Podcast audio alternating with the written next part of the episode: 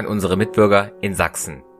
Die Überzeugung, dass es in ernster Zeit gilt, mutig voranzutreten und die Sprache der Überzeugung zu reden, frei und wahr, hat die nachverzeichneten Männer heute zusammengeführt und zur Beratung über die Bedürfnisse der Gegenwart veranlasst.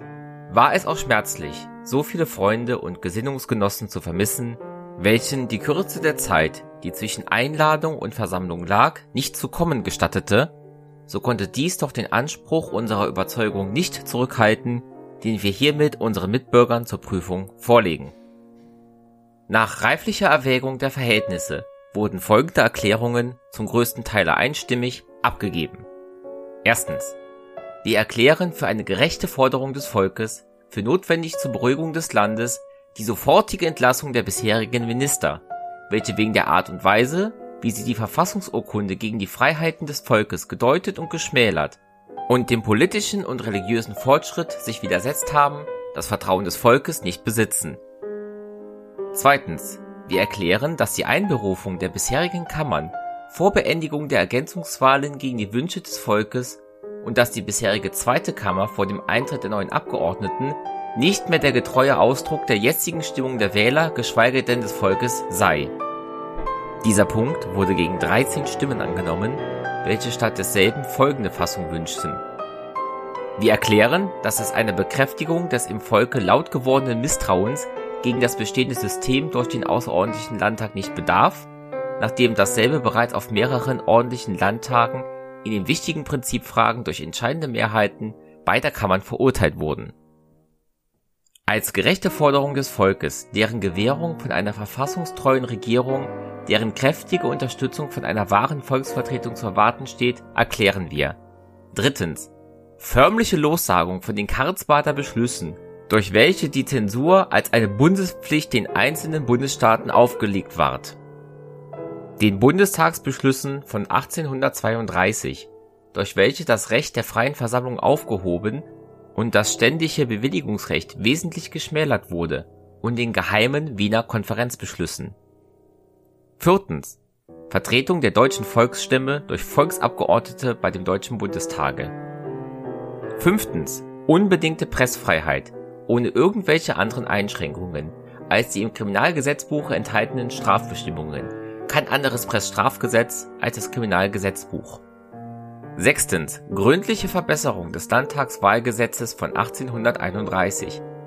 Insbesondere Erteilung der Stimmberechtigung und Wählbarkeit bei Landtagswahlen an alle, welche das Stimmrecht und die Wählbarkeit in ihrer Stadt oder Landgemeinde und rücksichtlich der Wählbarkeit ein Alter von 30 Jahren haben und Ausdehnung der Wählbarkeit eines jeden über seinen Wahlkreis und seinen Stand hinaus.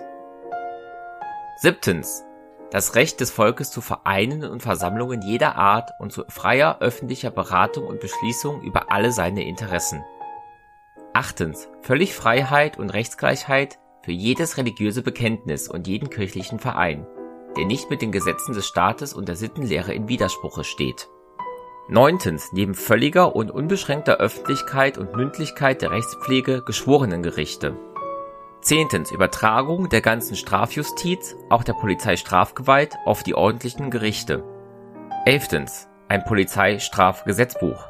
Kein Vergehen und keine Strafe ohne ausdrücklich und öffentlich bekannt gemachtes Strafgesetz. Zwölftens ausdrückliche Ausdehnung der Vereidigung des Militärs auf die Verfassungsurkunde. 13. Volkstümlichere, minderlästige und kostspielige Gestaltung des Heerwesens. 14. Bürgschaften gegen Missbrauch der Verwaltung und des Oberaufsichtsrechts.